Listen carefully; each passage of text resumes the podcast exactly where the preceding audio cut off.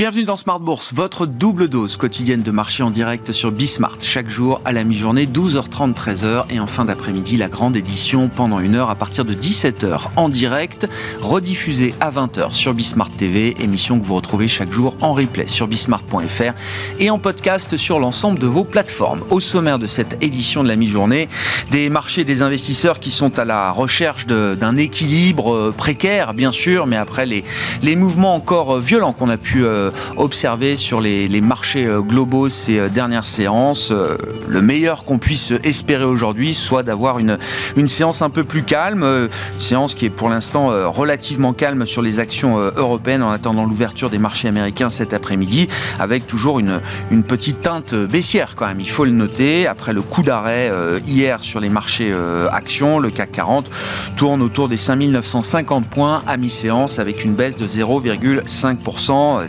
marché essaye de se stabiliser également sur la partie devise, sur la partie obligataire, là aussi où les, mouvements et la volatilité ont été extrêmement fortes encore ces, euh, ces dernières séances. On s'intéresse au pétrole, bien sûr, au lendemain de la décision de l'OPEP, qui a euh, validé une baisse conséquente de sa euh, production. On parle d'une baisse de 2 millions de barils par jour en partant des objectifs officiels de production. Si on tient compte de la production réelle de l'OPEP et de ses alliés, sachant que certains États ont déjà du mal à, produire au niveau des quotas qui leur sont euh, officiellement euh, octroyés. La baisse est un, peu moins importante que les 2 millions de barils affichés. Néanmoins, c'est quand même une décision euh, importante qui a fait réagir sur le plan politique les États-Unis qui accusent désormais l'OPEP plus de faire le jeu de la Russie et de soutenir les intérêts russes dans cette affaire. Les cours du pétrole avaient anticipé en partie cette décision puisqu'on a vu quand même un baril de brut léger américain ou un baril de Brent qui ont pu reprendre une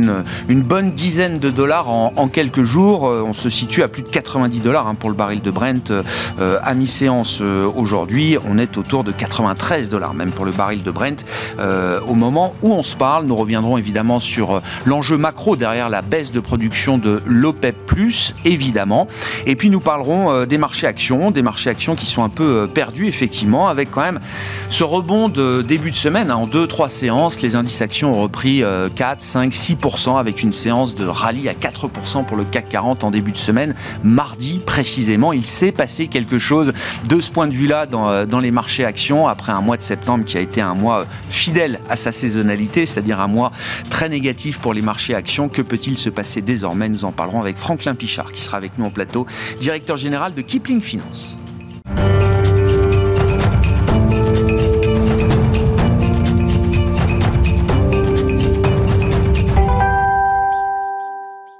D'abord, quelques commentaires et quelques analyses sur euh, la situation macroéconomique et la situation des banques centrales dans cet euh, environnement de marché complexe. C'est Alexandre Tavadzi qui est avec nous en visioconférence depuis Genève, responsable du CIO Office et de la recherche macroéconomique de Pictet Wealth Management. Bonjour et bienvenue Alexandre.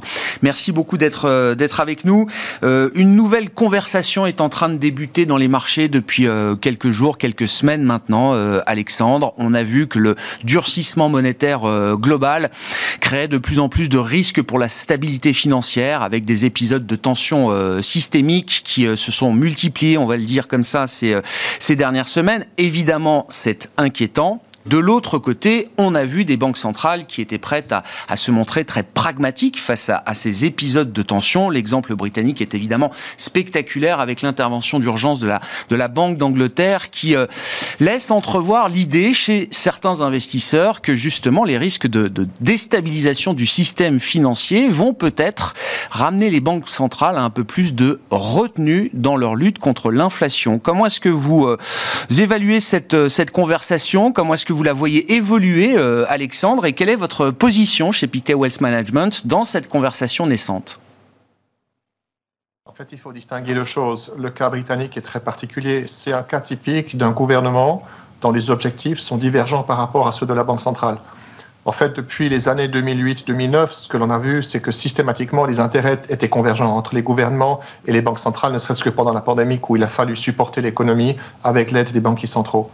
Euh, vous avez un plan fiscal qui était massif, qui représente 6 à 7% du PIB, qui vient complètement choquer la décision de la Banque centrale britannique qui était de continuer à augmenter les taux d'intérêt, mais surtout de réduire son encours d'obligations puisqu'ils avaient prévu de vendre 80 milliards de livres dans les 12 prochains mois. Arrive le plan britannique qui amène énormément de, d'insécurité dans le marché financier, les obligations souveraines baissent, qui a forcé la Banque centrale à complètement revoir ses objectifs. Et finalement, au lieu de vendre 80 milliards, trois jours plus tard, ils en ont racheté 62, simplement pour stabiliser le, marché financier. Donc c'est un cas extrême de revirement de situation, puisque le politique finalement a préempté sur l'aspect monétaire. Lorsqu'on regarde la situation des autres banquiers centraux, que sont les États-Unis et, la, BCE, la situation est inquiétante. On a de plus en plus de signes de manque de liquidité euh, dans les marchés financiers, essentiellement dans les marchés de dette, euh, puisque les marchés de dette se traitent de gré à gré. Vous avez besoin d'une banque qui vous fait un prix sur les obligations que vous voulez vendre ou acheter. Et aujourd'hui, les intérêts de ces banques sont de moins en moins alignés avec ceux des investisseurs, particulièrement alors que nous arrivons à la fin de l'année fiscale, puisque les banques ont intérêt à avoir des, bilans relativement légers. Donc les intérêts des uns et des autres ne sont pas alignés, ce qui conduit à cette augmentation de volatilité, à ce manque de liquidité, et bien évidemment, si les banquiers centraux voyaient que cela commençait à poser un risque systémique, je n'ai aucun doute de voir les banquiers centraux intervenir dans le marché pour calmer et pour ramener un peu plus de sérénité et de liquidité. Ce sont des opérations qu'ils ont déjà effectuées par, euh, par le passé, notamment au début de cette année intervenir, euh, Alexandre, ça ne veut pas dire faire un, virage à 180 degrés en matière de politique monétaire. Il y a bien plusieurs casquettes euh, au sein des, banques centrales. L'idée qu'on va quand même garder un cap euh, de la normalisation monétaire. J'entendais encore les dernières déclarations de membres de la Fed ou de membres de la BCE. La détermination reste intacte visiblement à ce stade dans l'objectif de lutter contre l'inflation, mais en même temps, on va être capable d'avoir cette casquette de, de pompier pour éteindre périodiquement des épisodes de, de tension systémique qui pourraient apparaître. Oui, c'est en fait tout, tout, le challenge de la transmission de la politique monétaire au monde financier et au monde réel.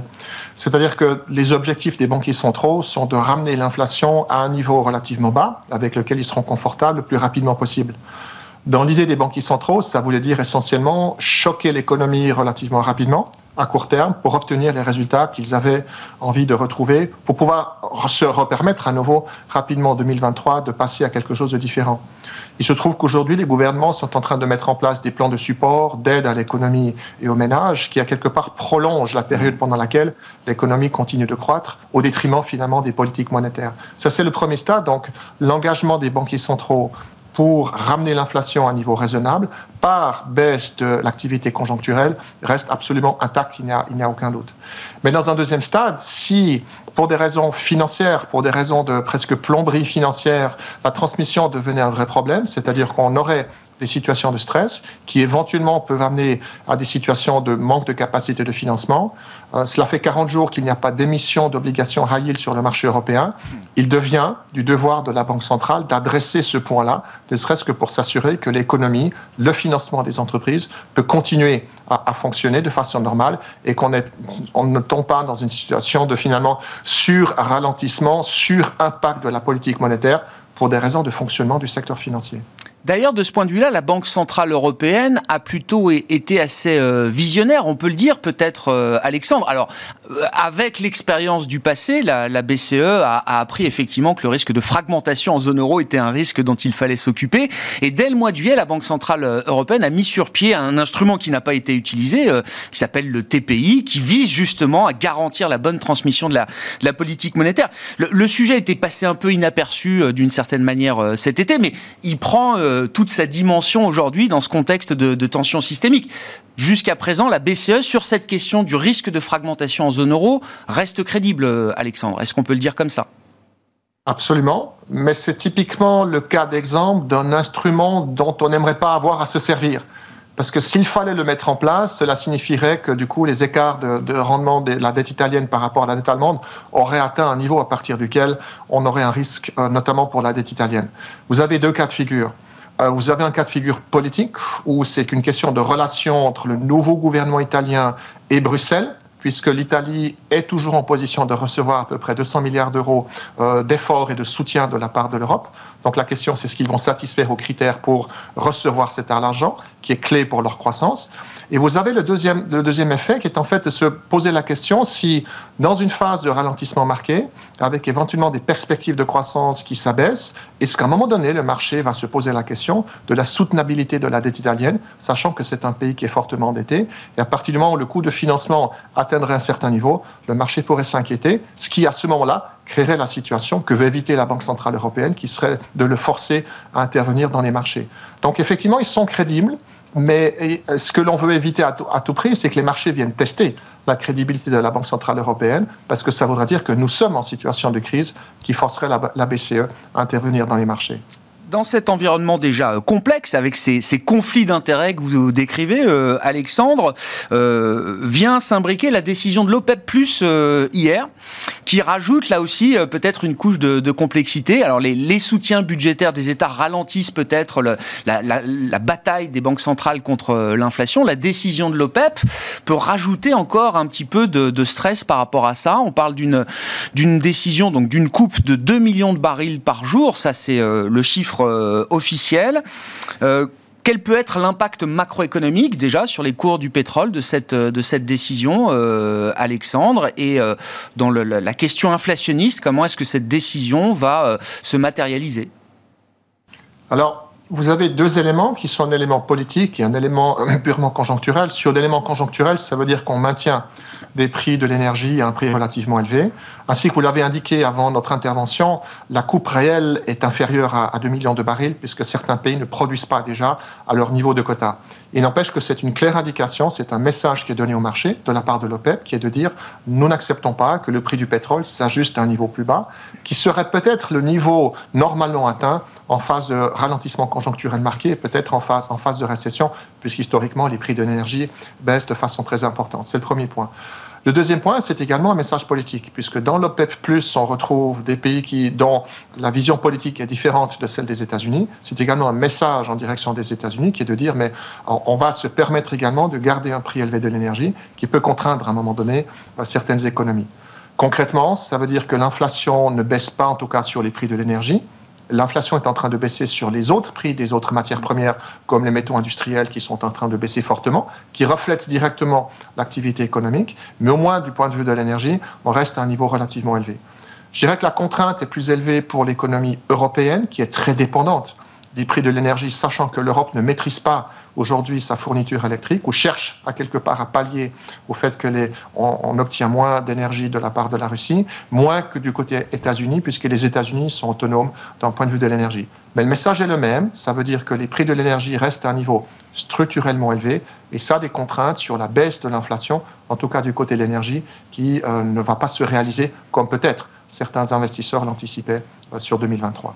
Dans ce contexte, euh, Alexandre, une fois qu'on a euh, décrit cette euh, cette situation, comment est-ce que vous comprenez le, rebond ou la tentative de rebond de marché qu'on a pu voir en début de semaine avec une journée assez violente d'ailleurs, hein, la journée de mardi où on a vu des rebonds très forts sur les marchés actions notamment.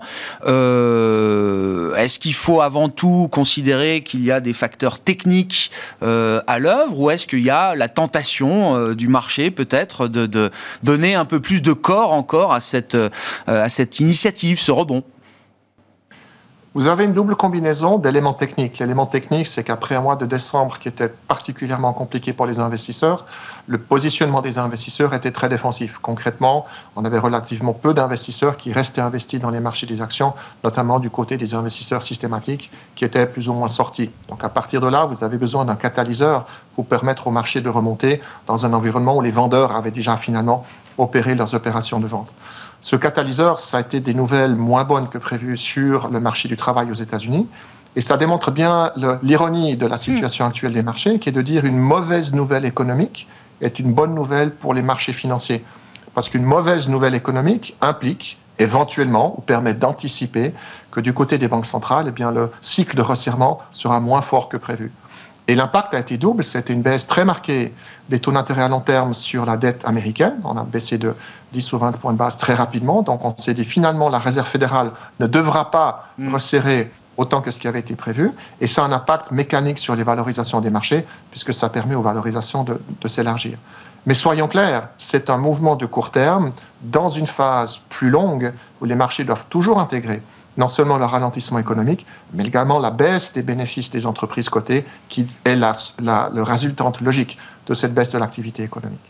Merci beaucoup Alexandre. Merci pour cet éclairage euh, macro et cet éclairage de marché. Alexandre Tavasi, responsable du CIO Office et de la recherche macroéconomique chez Pictet Wealth Management, avec nous en visioconférence depuis Genève.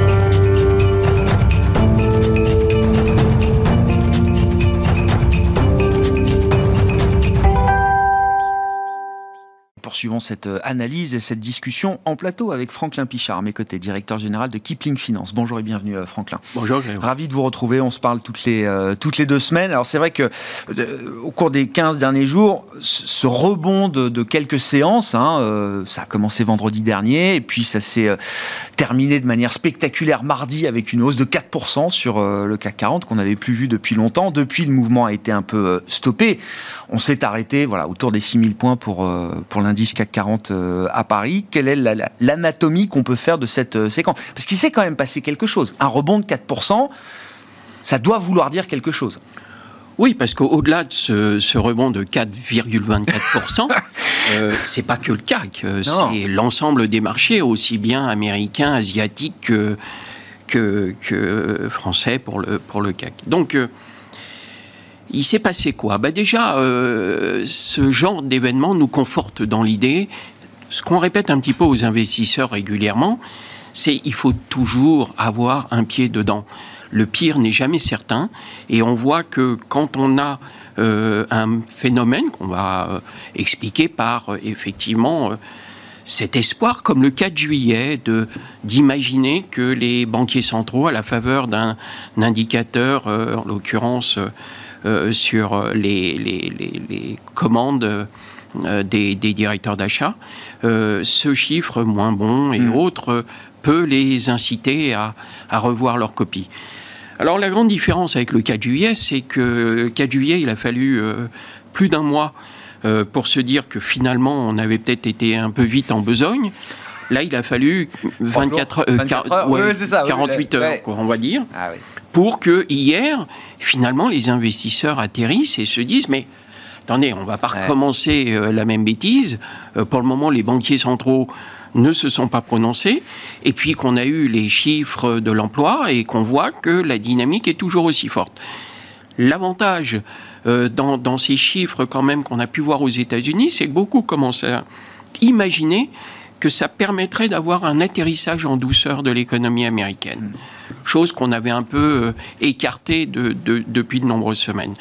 Donc, à part cet espoir et cette lueur, ce qu'on note, c'est que depuis des mois maintenant, euh, les, marchés ne scrutent que les taux et les banquiers centraux. C'est ça qui dirige le monde. On l'évoquait euh, hors, hors, micro tout à l'heure. Euh, aujourd'hui, euh, les gérants ne s'intéressent pas aux entreprises. Non, non, non, non. Il n'y a pas de préoccupation d'entreprise. Les analystes financiers le disent. On est de peu d'aide dans ce marché, dans cette logique de marché qui est uniquement drivée par des déterminants euh, macro. Macro. La micro n'intéresse pas, la macro dirige les, marchés financiers. Alors on va peut-être regarder de plus près la semaine prochaine, mmh. puisqu'on on a le début des publications du, troisième trimestre. J'ai un petit peu peur que cette fois-ci, le, son de cloche soit un petit peu différent de celui qu'on a eu au premier et au, deuxième mm. trimestre, où là, on a été agréablement surpris. Là, on redoute un petit peu que l'impact de la facture énergétique sur les entreprises, et puis surtout, le discours qui va accompagner ces publications ne soit pas aussi optimiste et aussi rose qu'il a pu l'être précédemment. Mm. Et que peut-être que là, à la faveur de publications, les analystes seront un peu mieux écoutés et entendus, et que peut-être les révisions qu'ils seront amenés à conduire et à écrire et à faire et à publier seront peut-être à nouveau hein, une mauvaise nouvelle que les marchés devront intégrer. Mais cette hausse de, de juillet-août a été favorisé par une séquence de publications qui portait en plus. C'est vrai. Là, je ne suis on n'aura peut-être pas ce, relais-là. Je ne suis pas sûr qu'on ait ce parachute cette fois-ci et ce relais-là. Tout à fait. Non, mais c'est intéressant parce que l'expérience de juillet alors, a été très enrichissante, euh, euh, très riche d'enseignements. Euh, effectivement, je rappelle, hein, on a vu 10, 15, jusqu'à 20% et plus de rebonds pour le Nasdaq par exemple. Hein, je veux dire, ça s'est joué en 4, 5, 6 semaines jusqu'à la, jusqu'à la mi-août ça s'est mal terminé. Et donc vous dites, le marché a quand même encore en tête cette expérience récente et il n'a pas envie de reproduire la même erreur euh, de se laisser emporter dans le, pari euh, ou l'espoir du pivot euh, rapide de la réserve fédérale américaine. Ça a été douloureux comme mouvement peut-être pour certains ça, a été, oui, le mois de septembre, voilà, a rappelé quand même tout le monde à l'ordre. On est revenu sur les points bas à fin septembre. Oui, pour certains titres, on a tout effacé. on parlait de Paris, vous avez des valeurs. Alors on n'a pas tout effacé, mais je prends Hermès. Hermès avait rebondi de 40%. le luxe avait rebondi de 30 et quelques pourcents heureusement, euh, Hermès a gardé 20% euh, de, de, ses 40% et de sa hausse. Mais c'est vrai qu'aujourd'hui, on, a envie d'être vigilant, on fait très très attention. Euh, on pourrait parler d'un autre titre que j'avais eu l'occasion d'évoquer, maintenant c'est fait, c'est Porsche. Mmh. on était très très réticents vu les niveaux de valorisation. Ça a été un cafouillage pendant une huitaine de jours. Et puis ça semble partir là maintenant.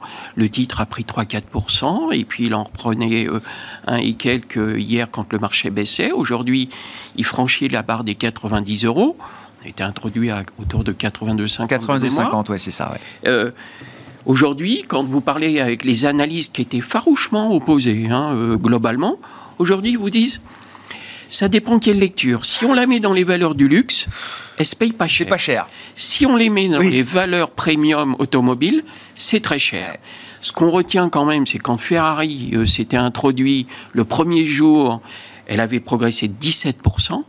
Euh, Porsche a baissé euh, un tout petit peu. la séance a été un peu chaotique. j'ai suivi la première, après j'ai pas trop regardé. Après, ça a encore un petit peu baissé. enfin bon, ça s'est légèrement maintenu à la baisse et puis ça repart à la hausse.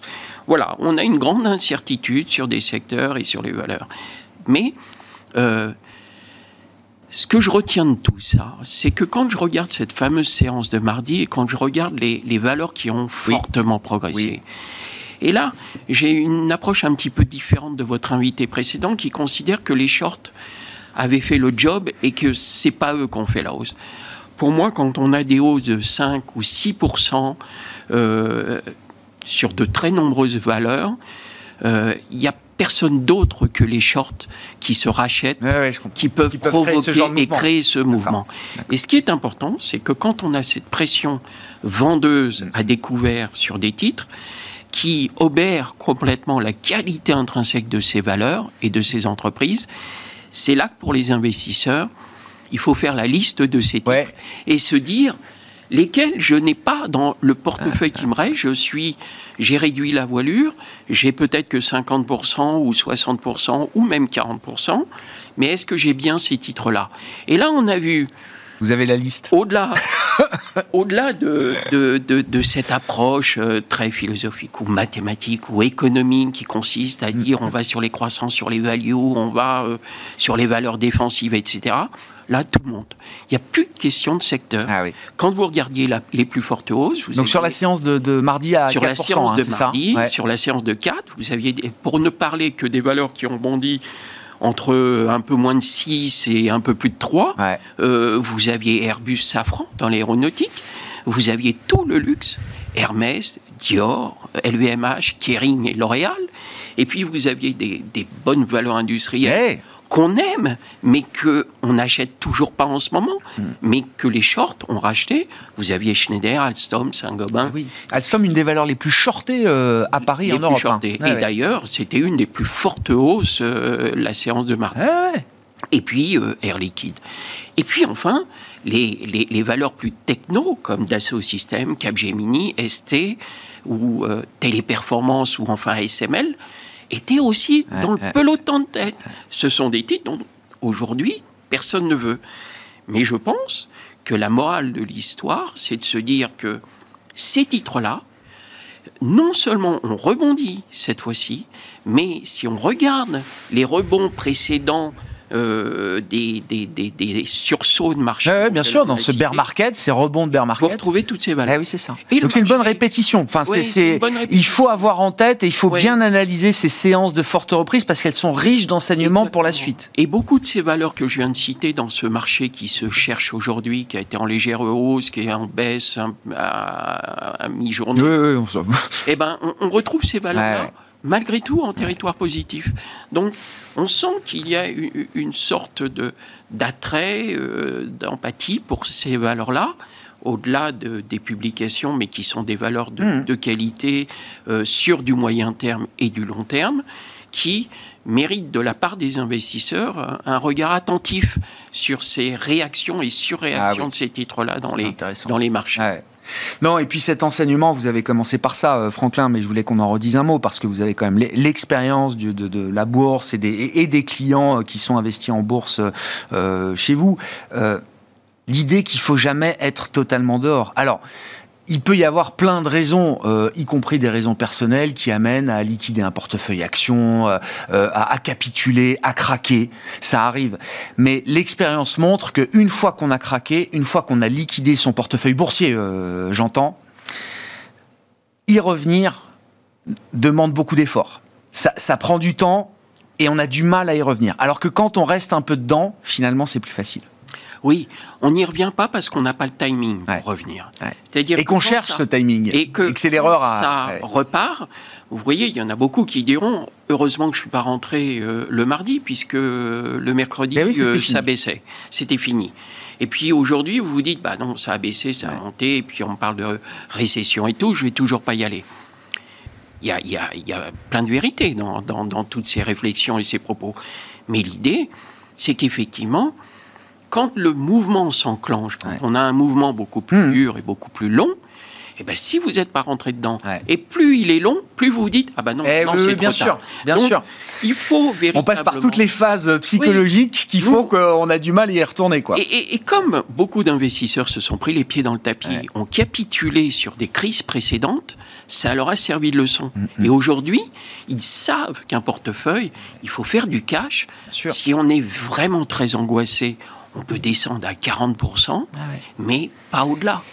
Et, l'expérience montre aussi et que, les performances d'une année boursière se font sur quelques séances euh, au final.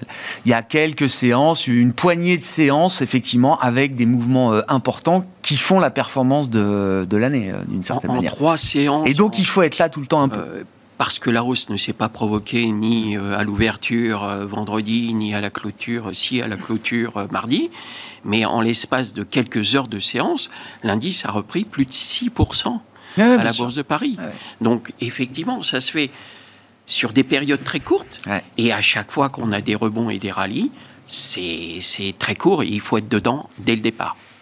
Merci les algos. voilà, les, clients privés particuliers doivent effectivement appréhender euh, ce fonctionnement de marché aujourd'hui, euh, déterminé, dicté en grande partie. Composé euh, avec 90% du volume eh ben quotidien. oui, mais bon, si on veut y être encore, il faut composer effectivement avec ces algorithmes. Merci beaucoup Franklin. Franklin Pichard avec nous tous les 15 jours, le jeudi à 12h30 dans Smart Bourse sur Bismart, directeur général de Kipling Finance. On se retrouve à 17h en direct sur Bismart TV.